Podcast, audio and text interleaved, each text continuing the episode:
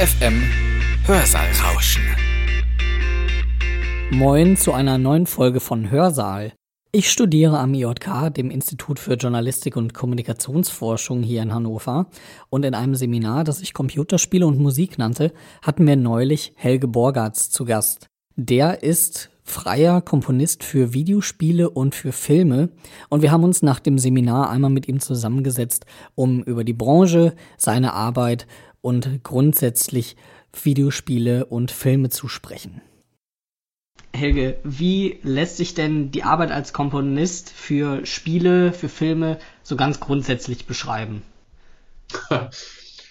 Ja, das ist natürlich direkt eine sehr all, allgemein umfassende Frage. Ähm, ich würde sagen, man sitzt typischerweise im Studio, hat sich Gedanken darüber gemacht, wie man die Musik zu entweder einem Film oder einem Spiel anlegen will, oder man hat Vorgaben bekommen vom Produzenten oder Regisseur und äh, fängt dann erstmal an, so tue ich das, äh, zumindest ein paar Layouts zu entwickeln, also grundsätzliche Ideen. Das kann entweder ähm, musikalischer Art sein, dass man Melodien entwickelt, Harmonien entwickelt, Rhythmik entwickelt oder auch äh, Klangfarben entwickelt, die man dann erstmal an den jeweiligen Partner zurückspielt und so entsteht ähm, Schritt für Schritt die Musik. Okay, mich würde vor allem interessieren, wo siehst du denn deine Anfänge? Äh, vor allem, wo kommt das Interesse für Musik her? Ich denke mal, jeder sagt, er hört gerne Musik, aber äh, um das letzten Endes dann auch als Arbeit zu vollrichten, da muss ja schon ein bisschen mehr hinterstecken. Und woher äh, das Interesse für Videospiele und für Filme? Also bei mir war es so musikalisch, dass ich so wie viele ganz klassisch ursprünglich mal äh, Instrumente spielen gelernt habe. Also bei mir war es tatsächlich auch ein eher e-, etwas exotischeres, nämlich ein Akkordeon. Ähm, das hat einen dann zum Klavier gebracht und wie viele Teenager sagt man, naja, Klavier ist schön, aber kann ich schlecht am Lagerfeuer mitspielen, also lernt man auch noch Gitarre. Ich habe dann auch noch eine klassische Gesangsausbildung äh, gemacht und äh, habe dann aber tatsächlich auch die, die Musik erstmal ein bisschen aus dem Auge verloren und habe meine ersten Schritte in der Spieleindustrie tatsächlich eher auf Seiten von Entwicklern gemacht. Also war dann bei der Blue Byte Software in Mülheim, die bekannt geworden ist durch die Siedlerreihe, durch die Battle Isle äh, Spiele, Spieleserie. Die wurden dann später von Ubisoft gekauft und da habe ich eigentlich mehr erstmal in den Entwicklungsprozess rein, ähm, reingeschnüffelt. Die Verbindung zur Musik kam dann äh, später. Und äh, ich habe nebenbei eigentlich früher immer viel mehr Singer-Songwriting, klassische Musik gemacht, also viel mit Gitarre oder Klavier und gar nicht so viel orchestral und auch gar keine größeren ähm, Film- oder Spielemusikalischen Projekte. Das ist tatsächlich erst so in den letzten naja, zehn Jahren dazugekommen, dass man angefangen hat, das zu adaptieren. Und ähm, ich fand dann das Zusammenspiel von Bild und Ton wahnsinnig interessant und habe das äh, ähm, dann immer weiterentwickelt. Und zuletzt war ich ja dann ähm, äh, bei der Phenomedia und habe da dann glücklicherweise durch die Konstellation einfach die Möglichkeit gehabt, eine, eine Menge musikalischer Erfahrungen für ganz verschiedene Spielgenres äh, zu, zu, ähm, zu erlangen. Also wirklich vom Casual Game bis zum großen Spiel. Und ja, bin dann so schrittchenweise dazugekommen. Und dann hat mich natürlich neben dem Spiel auch interessiert, was kann man im Bereich äh, denn andere Bildmedien machen. Und dann kommt man natürlich relativ schnell zum Film. Und da ist es sicherlich dann einfach so, dass man, man hat ja große Vorbilder und man, ähm, man, man hört die Musik natürlich dann in Filmen auch immer ganz, ganz dominant und träumt dann davon, auch mal einen Film zu machen. Und bin dann da wie jeder andere auch über so Indie-Projekte ein bisschen reingeschlittert, würde ich sagen trotz dieser Interessenslage bist du ja, äh, was das Studium angeht, ganz woanders äh, hingegangen, nämlich in die Wissenschaft. Genau. Warum und wie kam dann dieser Schritt äh, zurück zur Musik, zu den Spielen und zu den Filmen? Also das ist äh, ganz, ganz unprätentiös einfach. Als es dann, äh, als ich mir das Abitur hatte und mich entscheiden musste für ein Studium, hat mir einfach der Mut gefehlt, zu dem Zeitpunkt Musik zu studieren. Und dann habe ich gesagt, okay, ich mache was anderes. Ich habe dann Biologie studiert, weil das äh, so ein zweites Feld ist, das mich bis heute auch natürlich immer noch fasziniert. Ich habe das Studium auch abgeschlossen, aber das war dann eben auch die einzige Zeit, die ich mit der Biologie verbracht habe und bin dann eben nach dem Studium äh, direkt zu, zur Blue White gegangen. Ja, und es war so ganz klassisch. Äh, ich komme auch aus sicherlich eher einem konservativeren ähm, Haus äh, und ähm, Elternhaus Und ja, da hat mir einfach der, der Mut gefehlt. Nichtsdestotrotz habe ich nebenbei in der, in der Studienzeit natürlich in Bands gespielt und auch weiter äh, komponiert. Das ist nicht so, als hätte ich mich da nicht mit Musik beschäftigt. Mhm. Aber klar, in, in der Zeit eben nur in Anführungsstrichen als Hobby. Okay, ich würde jetzt gerne einmal zu diesem Punkt kommen, äh, Komposition für Videospiele. Wie muss man sich das denn vorstellen? Wie ähm, funktioniert das klassische Herangehen, wenn ich Musik für ein Videospiel entwickeln soll? Ja, also in der Regel ist es so, dass der Produzent von einem Computerspiel, also der Entwickler, der Entwicklungsleiter oder derjenige, der für die Musik oder den Ton zuständig ist, zu einem kommt und schon eine relativ genaue Vorstellung davon hat, was er, was er haben möchte ähm, sicherlich ist das bei ganz großen Spielen, wenn wir jetzt über ein Assassin's Creed oder ein Modern Warfare reden, ist das nochmal was anderes als bei ähm, einem Spiel, das so, ich sag mal, in Deutschland typischerweise von auch kleineren Entwicklern entwickelt wird. Aber auch da gibt es schon eine relativ klare Vorgabe, was man, was man haben möchte. Im Film nennt man das Spotting. Das heißt, es wird jede einzelne Sequenz im Film durchgegangen von Sekunde oder Frame X bis Sekunde oder Frame Y. Bei den Spielen ist es ja so, dass wir im Gegensatz zum Film eben keine Linearität haben. Wir wissen also nicht, wann wir an welcher Stelle sind. Deshalb macht man weniger Spottings äh, von X, äh, Zeitpunkt X nach Zeitpunkt Y, aber man sagt so, ich brauche zwei Minuten Spannungsmusik. Die muss auf dieses und diesen Level funktionieren, die muss das und das erfüllen. Das bekommt man eigentlich in der Regel, entweder arbeitet man es gemeinsam oder bekommt das schon relativ klar vom Produzenten vorgegeben. Ähm, nicht selten hat der auch schon passend zu seinem Spiel eine klangästhetische Vorstellung, so dass man schon relativ gut weiß, wo man eigentlich hin komponieren soll. Mhm. Und äh, wie ist dann der, der Schritt an sich? Also wie müsste ich mir jetzt vorstellen, laufen deine Arbeitsschritte ab? Ja, dann ähm, wie, wie am Anfang sagt, das ist immer so unterschiedlich. Wenn es, äh, sagen wir mal, um ein Main-Theme geht, dann sitze ich tatsächlich erstmal am Klavier und überlege mir einfach ein Thema, was, was ich schön finde. Und ähm, wenn ich was habe, wo ich sage, ja, das finde ich gut, dann setze ich mich an den, an den Sequencer, also an den Computer. Ähm, ich arbeite in Cubase und übertrage das Piano-Layout in den, in den Computer und fange dann an, von da ausgehend die verschiedenen äh, Instrumente zu orchestrieren und das Ganze entsprechend weiterzuentwickeln. Und äh, ja, dann am, am Ende habe ich dann zwei, drei, vier, zehn Minuten, wie auch immer, Musik zusammen, die ich dann aus dem Rechner komplett, ähm, die ich dann, die ich dann mischen kann, äh, mastern kann und die dann so zum äh, Auftraggeber geht. Du sprachst das eben schon mal kurz an, die, die großen Blockbuster-Titel im Videospielbereich, Assassin's Creed, ähm, Call of Duty, aber das sind nun mal auch Titel, die eben nicht aus äh, Deutschland kommen. Wie lässt sich denn deiner Meinung nach der deutsche Spielemarkt beschreiben? Was wird da entwickelt? Was ist da angefragt? Ein bisschen, ein bisschen schwierig. Also wir haben ja relativ wenig große Entwickler in Deutschland, die vergleichsweise Projekte wie ein Assassin's Creed stemmen können. Ähm, das ist eine Handvoll. Ich glaube, mit einer Handvoll ist man schon, schon gut dabei. Äh, zuletzt hat ja Deck 13 zum Beispiel mit Lord of the Fallen schon ein international wirklich renommiertes und viel beachtetes Produkt gemacht. Das hat sicherlich noch keine, noch nicht die Komplexität von einem Assassin's Creed, aber äh, zumindest sind auch wir in Deutschland in der Lage, große, tolle Projekte zu, zu stemmen. Man muss sagen, das sind aber relativ wenige. Ähm, was wir sehr wohl haben, ist eine sehr, sehr ähm, fleißige und illustre und auch sehr kreative Indie-Szene. Also viele, viele kleine Entwickler, die Projekte machen, insbesondere für ähm, die neuen Mobilplattformen. Da passiert schon eine Menge. Grundsätzlich ist aber aus meiner Sicht die Entwicklerlandschaft in Deutschland ähm, absolut unterfinanziert und auch ein bisschen äh, muss in der Wertschätzung, glaube ich, hinkt sie noch vielen anderen Kulturbereichen deutlich hinterher. Da wird eine tolle Arbeit gemacht, aber ich glaube, es sterben genauso viele Entwickler regelmäßig, wie neue Entwickler gegründet werden, weil das ganze wirtschaftliche Umfeld für ein, gerade für ein junges Entwicklerteam natürlich wahnsinnig schwierig ist, was an verschiedenen Faktoren hängt. Insbesondere, dass diese ganze Spieleindustrie natürlich wie der Name schon sagt, immer schon eine Industrie war, also sehr wirtschaftlich getrieben mit relativ begrenzten Fördermitteln. Ähm, das heißt, da steht Wirtschaftlichkeit leider häufig vor Kreativität. Eine weitere Frage, die eigentlich interessant ist, vor allem auch hinter diesem oder vor diesem Hintergrund mit ähm, der deutschen äh, Szene. Wie einfach ist es denn für dich als, du bist ja an sich freier Komponist, an Projekte zu kommen? Ist die Konkurrenz groß oder wie darf man sich das vorstellen? Ja, also über den längeren Zeitraum ähm, könnte ich wahrscheinlich nicht nur von oder kann ich nicht nur von Spielen leben, weil es eben doch relativ wenig Projekte gibt, die auch so groß sind, dass ähm, genügend Umsätze, Umsätze damit gemacht werden, dass auch genug Geld für Musik übrig bleibt. Das kann ich auch aus Sicht der Produzenten verstehen. Am Ende des Tages ähm, ist Computerspiel natürlich auch ein stark visuelles Medium.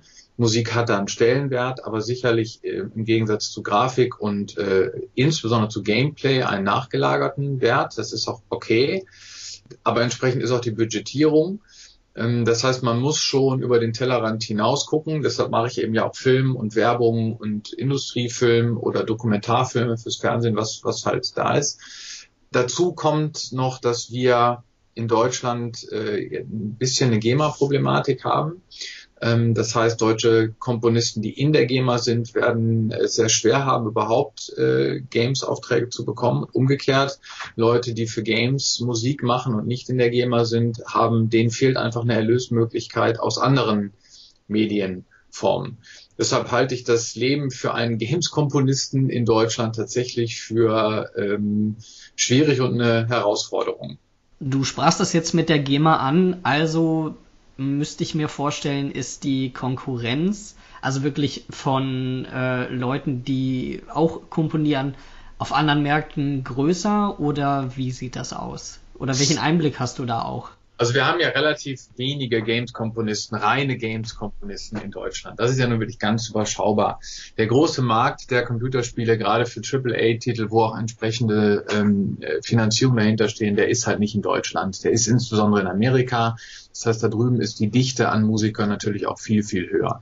Aber wir haben auch in Europa schon ein paar wenige herausragende, aber es sind dann eben wenige herausragende ähm, Musiker, die im, im Games-Bereich unterwegs sind. Entsprechend hart ist natürlich der Wettbewerb und dazu drängen äh, wiederum auch gerade im AAA-Bereich nun viele Hollywood-Komponisten mit auf den Markt, die natürlich schon das ganze Rüstzeug mitbringen, große Scores zu machen, denen sicherlich aber auf der anderen Seite das technische Verständnis und auch das dramaturgische Verständnis für Spiele sehr häufig fehlt. Hm. Das merken wir jetzt bei neuen, bei neuen Produktionen auch, dass, äh, dass die, die äh, Themen vielleicht schön sind und dass die sicherlich auch sehr viel Erfahrung haben, was das äh, emotionale ähm, äh, Begleiten angeht. Aber adaptive Musik in Spielen funktioniert halt auch ein bisschen anders und hat auch andere ähm, andere Notwendigkeiten. Da sind die Games-Komponisten den Filmkomponisten sicherlich ein bisschen an der, sicherlich die Nase vorne. Also ich würde sagen, auf dem internationalen Markt ist der Wettbewerb wirklich sehr, sehr hart. Ähm, da geht es darum, in Zeit und Budget auch entsprechend qualitativ hochwertige Musik abliefern zu können. Und äh, ja, da gibt es in Deutschland relativ wenige, die das auf internationalem Niveau wirklich leisten können. Glücklicherweise gibt es ein paar, ähm, aber ja, ich glaube, da haben wir noch ein bisschen was zu tun, bis wir da international mitschwimmen können. Hm. Du sprachst das eben schon mal an, dass du ja neben den ähm, Spielescores, der Spielemusik auch im Filmbereich, Werbungsbereich äh, tätig bist und eben auch mit angeschnitten, dass es nun mal schwierig ist, allein mit den Spielen seinen Lebensunterhalt zu verdienen. Äh, an welchen Aspekten würdest du das denn genau festmachen, dass es so schwierig ist, allein mit Spielen seinen Lebensunterhalt zu verdienen? Also wenn ich sage alleine mit Spielen, meine ich in Deutschland. Mhm. Wenn man als Komponist nun in, also wenn ich jetzt in die Staaten gehen würde, wäre die Chance vielleicht größer, vielleicht besser, auch wenn der Wettbewerb besser ist, aber auch die, die, die, die Spiele sind halt deutlich, äh, das Angebot ist deutlich größer. In Deutschland ist, es gibt halt nicht viele Spiele, die in Deutschland entwickelt werden, die entsprechendes Budget haben. Das muss man einfach so, so sagen. Wie gesagt, es gibt sie, aber es gibt eben nicht genug. Und ein paar Komponisten in Deutschland haben wir natürlich auch, die, ähm, die komponieren können. Das heißt, für mich ist es ganz logisch, dann auch auf andere Bereiche ähm, auszuweichen und das, äh, das zu tun. Ich, ich äh, merke das, weil für mich der Zugang zu zum Beispiel ähm, ähm, Werbung oder auch zu, zu Dokumentation tatsächlich sich äh, teilweise leichter gestaltet hat als zu, ähm, zu spielen. Weil da muss man dann schon äh, sich ständig auf dem Laufenden halten. Man muss in Indie-Foren gucken, wer, wo ist ein neuer Entwickler, wo kann ich äh, vielleicht ein, ein, neu andocken, ähm, weil eben viele Entwickler nach einer relativ kurzen Zeit wieder eingestampft werden, muss man sich da ständig auf dem, auf dem Laufenden halten. Das finde ich schon eine Herausforderung. Und ich bin ja nun äh, auch keine Anfang 20 mehr. Äh, das heißt, ich nutze natürlich schon auch ein bisschen mein, mein Netzwerk und mache das auch, woran ich Freude habe und wo ich mit relativ äh, geringem Akquisitionsaufwand natürlich was machen kann. Wo sind denn die konkreten Unterschiede, wenn man jetzt mal sich die Arbeit äh, an einem Videospiel anguckt und die an einem Film als hm. Komponist? Hm. Naja gut, die, das, das Offensichtlichste ist ja, dass der, der Film als lineares Medium mir relativ genau vorgibt, was ich an welcher Stelle musikalisch zu tun habe. Ähm, das heißt, da finde ich, äh, fällt eine ganze Menge Zeit auf, ähm, auf das, das grundsätzliche Layout, auf die auf die Konzeption des Scores. Wie soll er klingen? Ähm, wollen wir, wollen wir eine Identität, eine musikalische Identität schaffen des Films? Ähm, wie, wie setzen wir Akzente? All diese Sachen. Beim Spiel ist das sicherlich auch, aber es kommt eben noch die Ebene der Interaktivität dazu. Und die bedingt, dass man auch noch andere Dinge musikalisch berücksichtigen muss. Denn ich weiß ja eben nicht, zu welchem Zeitpunkt ist der Spieler an welcher Stelle. Äh, ganz klassisch sind heute viele, viele Entwickler benutzen ja sogenannte Audio Engines, die es also ermöglichen, interaktive Elemente in ein, in ein Spiel zu integrieren. Die prominentesten sind sicherlich Fmod und WWise. Ähm, und diese, diese Werkzeuge bedingen, dass ich mir bei der, bei der Anlage der Musik und der Komposition schon Gedanken machen muss, was geht, was geht nicht. Also wenn ich ein, ähm, ein Actionspiel habe, wo der Spieler über verschiedene Gefühlszustände durch ein Level läuft, dann soll die Hintergrundmusik ja ähm, nahtlos ähm, den Spieler begleiten durch das, durch das Spiel. Und dieses Nahtlose, dieses Gefühlte, es klingt wie ein Filmscore, äh, erreiche ich ja nur dadurch, dass ich eben gewisse Techniken, äh, Techniken benutze, eben um abzufangen, wann ist der Spieler eigentlich wo. Und äh, dann gehen gewisse Dinge kompositorisch einfach nicht so gut. Also um das mal konkret zu sagen, was man als normaler Komponist sicherlich sehr schnell machen würde, um gewisse Akzente zu setzen, ist äh, das Spiel mit dem Tempo. Lang verlangsamen, äh, langsames Tempo oder schnelleres Tempo. Das ist bei interaktiven, bei adaptiven Scores gar nicht so einfach, weil die Technologie dafür das nicht so einfach vorsieht. Das heißt, man muss mit anderen Dingen arbeiten. Man arbeitet häufig mit, mit Akzenten. Also dass die Perkussion, die an- oder ausgeschaltet wird, äh, macht natürlich schon äh, eine ganz andere Dynamik für die, für die Musik aus. Ähm, aber das sind Dinge, die muss man sich halt vorher überlegen. Ähm, gewisse radikale harmonische Wechsel sind schwieriger. Ähm, gewisse melodische Dinge sind schwieriger weil sie eben technologisch nicht so leicht umsetzbar sind wie beim, wie beim Film, wo ich sagen kann, okay, ich weiß ja genau, nach einer Minute 26 oder bei Frame sowieso gehe ich dann von da nach da und komponiere das so durch. Das kann ich im Spiel eben nicht. Das muss ich da schon im Kopf behalten. Würdest du die Konkurrenz im deutschen Markt für Filmmusik auch so einstufen wie bei den Spielen oder tummeln sich da mehr Leute, die in die Richtung was machen? Du hattest es ja zumindest auf dem internationalen Markt schon so anklingen lassen. Ist das im Deutschen auch so? Also ich glaube, im Filmbereich gibt es doch nochmal deutlich mehr Komponisten, die unterwegs sind, was auch daran liegt, dass wir in Deutschland eine sehr, ähm, sehr äh, ausgefeilte und inzwischen sehr äh, langjährig etablierte Förderlandschaft haben für Film. Ähm, es gibt viele Projekte im, im Bereich Film und es gibt doch deutlich mehr Film-, Fernsehkomponisten, ähm, also insbesondere Film und Fernsehen, als es Games-Komponisten äh, gibt, ja. Mhm. Es gibt eben auch mehr Projekte.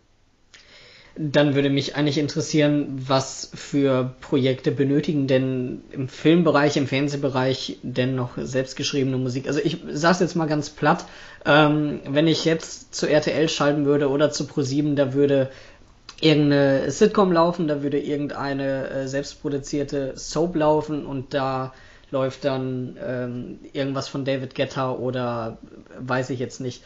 Welche Projekte benötigen denn überhaupt noch selbstgeschriebene Musik?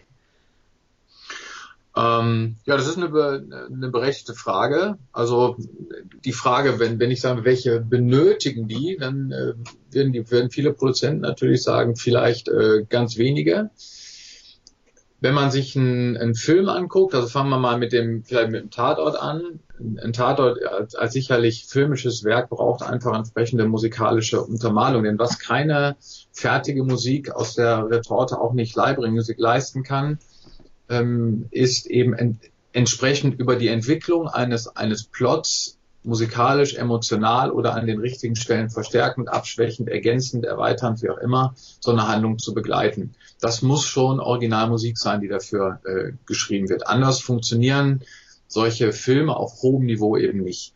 So bei einer, bei einer Soap, äh, mein Lieblingsbeispiel dabei ist immer die Simpsons.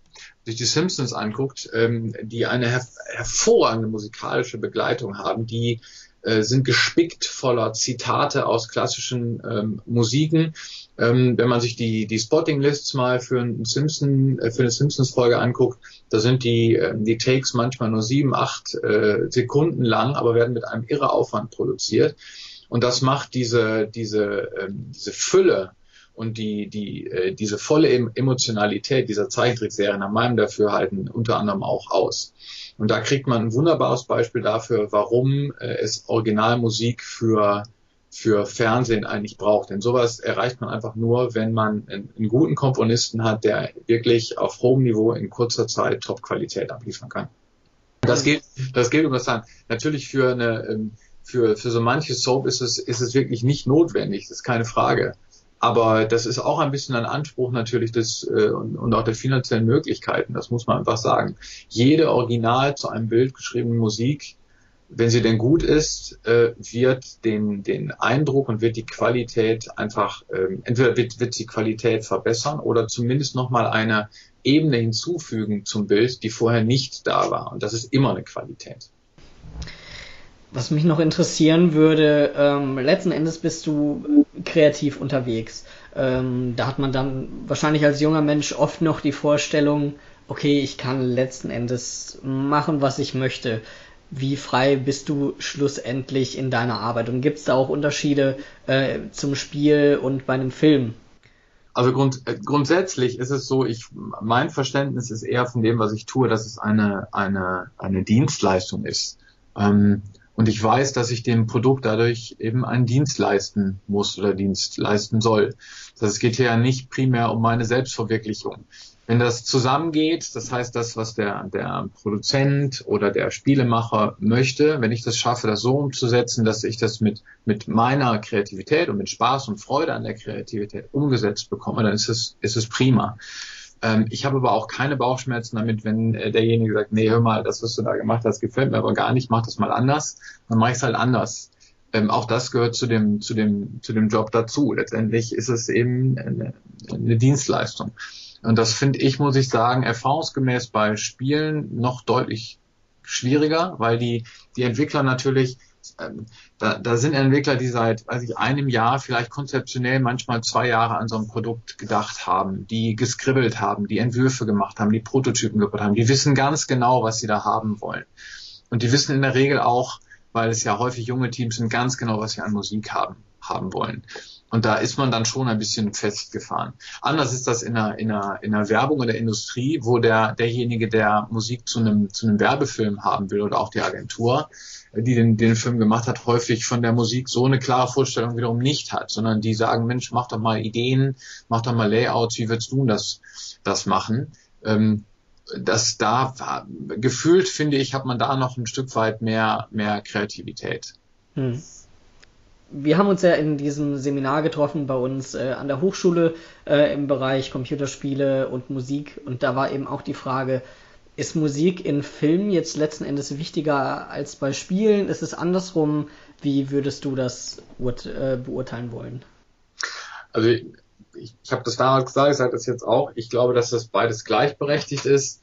Musik hat, muss für mich immer eine Funktion haben.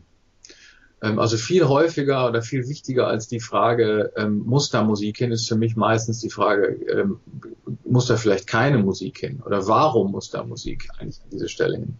Häufig wäre mit Stille äh, viel mehr getan und erreicht als mit Musik. Dieses klassische Wall-to-Wall, wie wir es heute im Hollywood haben, also durchgängig von, vom Anfang bis zum Ende Musik, ich finde, das kann man hinterfragen ob das, ähm, äh, ob das äh, notwendig ist. Aber da, wo sie ihre Funktion hat, erfüllt sie ihre Funktion in, in Filmen ähm, ganz genauso wie in, in Computerspielen. Und ich glaube, gerade in Computerspielen ist die Funktion noch häufig unterschätzt und wird auch noch nicht wirklich äh, ausgereizt, was eben auch eben an diesen technischen Dingen liegt. Wir lernen das ja alles noch. Wir dürfen ja nicht vergessen, diese Industrie ist ja noch nicht so alt. Also wir reden jetzt seit, weiß nicht, vielleicht 15 Jahren da, davon, dass wir, dass wir überhaupt auf diesem großen, hohen Niveau Musik äh, produzieren können am, äh, in Computerspielen.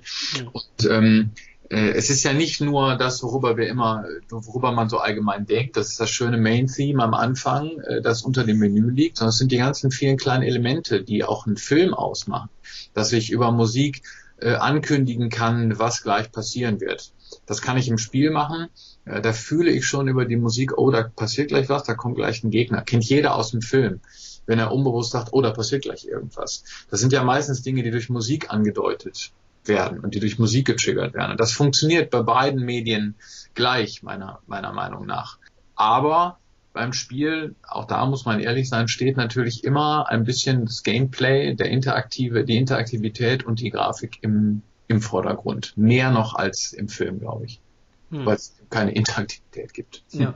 Darauf wäre die Frage, wenn man jetzt an, an große Scores für Filme denkt, da kommen einem natürlich so Namen ähm, ins Gedächtnis wie Hans Zimmer, äh, John Williams. Äh, bei Spielen ist das ja eigentlich nicht so. Also, wenn ich jetzt nachdenken müsste, wäre das Jeremy Soule, der äh, zu Skyrim das Main-Theme entwickelt hat und auch ähm, zum Teil da eben was komponiert hat. Aber warum ist das denn bei Spielen letztlich nicht so, dass man da die großen Namen kennt? Ja, ähm, also ich weiß, ich, ich bin mir gar nicht so sicher, ob das so ist. Jeremy Soule hast du genannt. Ähm, viele kennen noch Gary Scheiman, vielleicht Greg Edmondson von Uncharted. Also ein paar gibt's. Ich glaube, in der Filmwelt ist das nicht viel anders. Also nach Hans Zimmer, John Williams und vielleicht noch Jerry Goldsmith und vielleicht noch ein paar Ennio Morricone wird es da auch sehr dünn. Mhm. Ähm, also es ist, ich, ich tue mich da so ein bisschen schwer. Wenngleich du wahrscheinlich recht hast, bei Spielen ist es noch problematischer. Und ich glaube, das liegt ein bisschen daran, in der Spieleindustrie, ähm, gerade als Komponist, ist es schwierig, wenn nicht fast ausgeschlossen, sowas wie eine Karriere zu machen. Also dieses ähm, nach, nach so und so viel Spielen ähm, ein Level erreicht zu haben, wo man dann sagen kann, wie John Williams, wie Hans Zimmer, so man ist jetzt so auf einem gewissen ähm, Erfolgslevel. Das passiert da relativ selten. Also es gibt ein paar, die sich über mehrere Jahre wirklich sehr erfolgreich halten. Jason Graves, ein wunderbares Beispiel, äh, toller Komponist, sehr flexibel, hat wunderschöne Scores geschrieben. Ähm, aber dieses klassische Karriere, das dann bis zum, äh, ich werde sagen, bis zum Ende des Lebens, oder zumindest über 10, 20, 30 Jahre reicht, äh, das hat es halt bisher noch nicht gegeben. Ähm, vielleicht gibt es das in Zukunft. Also wie gesagt, ist ja noch alles jung, äh, eine junge Industrie. Ähm, aber dieses klassische Karriere machen ist sicherlich da noch, äh, noch Zukunftsmusik. Was macht denn deiner Meinung nach einen guten Soundtrack für ein Spiel aus? Und was ist bei einem Film wichtig? Finde ich wirklich, wirklich schwierig. Also äh, ich kann da immer wieder nur sagen, die Musik muss, äh, muss ihre Funktion erfüllen. Und wenn sie das tut, äh, wenn sie das, das tut, was sie im Film machen soll, was immer gerade gerade notwendig ist. Das kann mal der breite, wunderschöne Streicher-Melodieteppich sein, der den Zuseher umfängt. Das kann aber auch ähm, kann aber auch Contemporary Music sein, die an der bestimmten Stelle ähm, richtige Dinge auslöst. Das, das kann man, finde ich, nicht, nicht generalisieren. Aber wenn die Musik das tut, was sie tun soll und dem Produzenten hilft, seine, seine, seine Vision oder seine Idee von dem Spiel, von dem Film, von dem TV-Format, von was immer dass er das umsetzen kann, dann hat die Musik alles richtig gemacht. Nochmal so eine Frage in die Richtung, wenn du jetzt spontan die Titelmelodie oder das Hauptthema aus, von einem Film und einem Spiel wählen müsstest, welche wäre das? Also bei Filmen ist das immer relativ einfach, da kommt mir immer sofort, ähm, du meinst, was mir gefällt oder wo ich denke, das ist, das ist ikonisch für mich. Ähm, ja, John genau. Williams, Indiana Jones zum Beispiel, finde ich, äh, das ist einfach ein Thema, das ist unglaublich. Finde ich, finde ich ganz großartig. Ähm, und ich muss sagen, bei Spielen gefällt mir das Skyrim-Thema von Jeremy Soule schon sehr, sehr gut. Okay.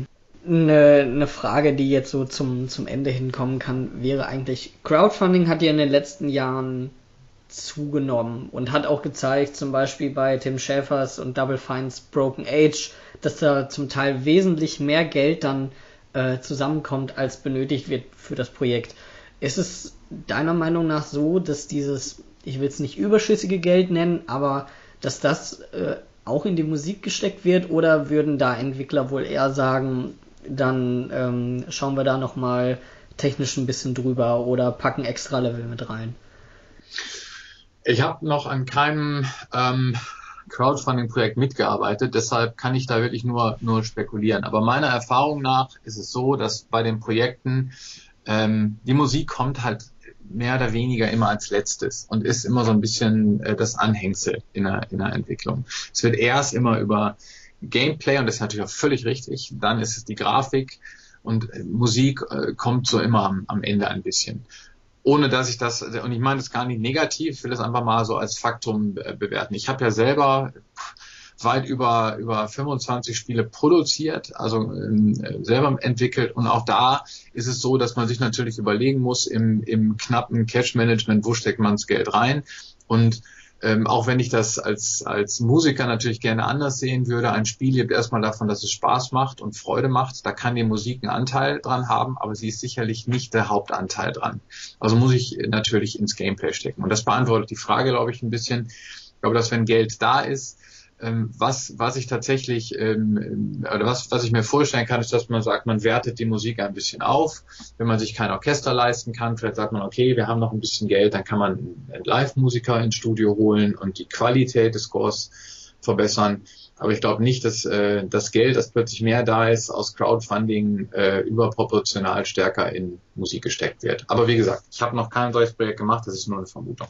Eine Frage, die man immer stellen muss, wenn man sich irgendwie mit ähm, Videospielen beschäftigt, äh, ist natürlich die Frage nach äh, der Gewaltdarstellung und den negativen Folgen, die so ein äh, Videospiel hat. Die kommen natürlich öfter auf, wenn Amoklauf geschieht, äh, aber in letzter Zeit sind die Debatten um die negativen Folgen von Videospielen ja eher zurückgegangen, beziehungsweise tauchen so in der öffentlichen Diskussion kaum noch auf. Sind deiner Meinung nach äh, Spiele mittlerweile ein gleichberechtigtes Kulturgut neben Büchern, Film, Musik oder noch nicht? Auf dem, auf dem Papier soll es ja so sein. Ähm, sowohl der Deutsche Kulturrat als auch die EU, glaube ich, haben das Computerspiel inzwischen zum Kulturgut gemacht. Ich glaube, dass es in der Öffentlichkeitswahrnehmung tatsächlich noch anders ist und noch nicht so der Fall ist. Das liegt zum einen aber ähm, gar nicht nur an, der, an den Killerspielen, das ist sicherlich auch ein Punkt, sondern es liegt einfach daran, dass das eine aus sich heraus in Anführungsstrichen sehr wenig ähm, Kultur künstlerisch gewachsene Industrie ist. Die Computerspielindustrie war immer schon sehr, sehr wirtschaftlich getrieben. Also es gibt kein Arthouse in, in dem Sinne. Also es entwickeln sich heute aus, ähm, aus Indie-Games natürlich viele Kunstwerke auch, aber letztendlich ist es eine Industrie. Und einer Industrie, die dann, dadurch, dass sie gewachsen ist und plötzlich aber ein, ein, äh, in der Öffentlichkeit größeren Stellenwert einnimmt als Kino und Musik, da tut man sich, glaube ich, dann plötzlich immer schwer zu sagen, naja gut, dann muss es auch, dann ist es auch Kultur. Obwohl es natürlich genau wie Film und genau wie Musik diesen, diesen kulturellen Anspruch meiner Meinung nach erfüllt. Und die Killerspieldebatte zahlt dann sicherlich nochmal erschwerend darauf ein. Und äh, ich muss sagen auch, ähm, das ist aber nur meine persönliche Meinung, auch ein Stück weit zurecht. Ich glaube, dass da noch äh, Dinge im Raum stehen und ähm, Dinge ausdiskutiert werden müssen, ähm, die noch nicht final geklärt sind. Was wäre denn deiner Meinung nach ein kunstfähiges Spiel? Wenn man sich jetzt mal auf dem iPad äh, Monument Valley anschaut, zum Beispiel, das war, war ja sehr erfolgreich. Das ist ähm, natürlich in seiner ganzen Anmutung, in seiner ganzen Umsetzung, ähm, sowohl was, was Grafik, Musik angeht, ist es einfach ein ganz, ganz tolles, ganz, ganz tolles Spiel. Und wenn man sowas nicht äh, als, als wertvoll, auch im Sinne als kulturell wertvoll, genauso wie Musik oder Film achtet oder er erkennt, dann weiß ich es nicht. so, zum Abschluss würde mich noch interessieren, du hast nicht täglich mit Videospielen zu tun, wahrscheinlich eher, wenn du natürlich ähm, an einem Videospiel sitzt und dafür komponierst und weniger, ähm, wenn es an den Film geht. Kann man sich trotzdem, das ist auch immer so eine Frage, die man eben Journalisten oder Entwicklern stellt, die mit Videospielen zu tun hat, kann man sich das noch gut als Hobby bewahren oder ist es mittlerweile ein bisschen an eine andere Stelle gerückt? Meinst du das Spielen an sich? Das Spielen an sich, genau. Es geht wunderbar. Also das kann ich völlig ausblenden. Ich habe immer noch Freude äh, daran zu spielen und mache das immer noch gerne, genauso wie früher. Es gibt immer so Phasen, Da spiele ich gar nicht, weil jetzt einfach die Zeit und auch äh, andere Interessen nicht zulassen. Aber ähm, umgekehrt gibt es dann auch wieder Zeiten, wo ich wahnsinnig gerne, wahnsinnig gerne auch Nächte durchspiele. Das äh, hat mich überhaupt nicht gestört oder stört mich gar nicht. Okay. Zuletzt, ähm, welchen Tipp oder Hinweis hättest du jetzt noch für jemanden, der später auch in diese Richtung arbeiten möchte wie du? Also ich glaube, der, der Schlüssel ist, Teil eines Entwicklers äh, zu sein oder Teil eines Entwicklerteams zu werden. Und das kann man, glaube ich, ganz gut. Es gibt eine ganze Menge Foren im Internet, Indie-Foren, auch in Deutschland, wo sich äh, kleine, unabhängige Entwickler austauschen, die auch immer Musik suchen ähm, da kann man einfach reingehen, sich vorstellen, kann Teil eines Teams werden, kann lernen, wie entsteht eigentlich so ein Spiel, ähm, was muss man dabei beachten. Und äh, ich glaube, jeder, der da ernsthafte Ambitionen hat, hat auch die Möglichkeit, relativ schnell da Projekte zu finden, in denen er einsteigen, wo er einsteigen kann. Und das würde ich auch jedem empfehlen, genauso. Ähm, viele große heute, sei es ein Austin Wintory, der ja, ähm, der erste war, der für einen, äh, einen Musikscore auf äh, der eine, äh, eine Grammy-Nominierung hatte. Oder ein Yes Paket, den vielleicht viele aus Assassin's Creed kennen. All diese Leute haben so angefangen. Ganz kleine Teams, äh, beim Yes Paket sogar Demo-Szene, sind dann so Stück für Stück da reingewachsen. Und das würde ich auch jedem so empfehlen. Okay, dann vielen herzlichen Dank für das Gespräch. Sehr gerne. Ich danke für die Möglichkeit. Vielen Dank.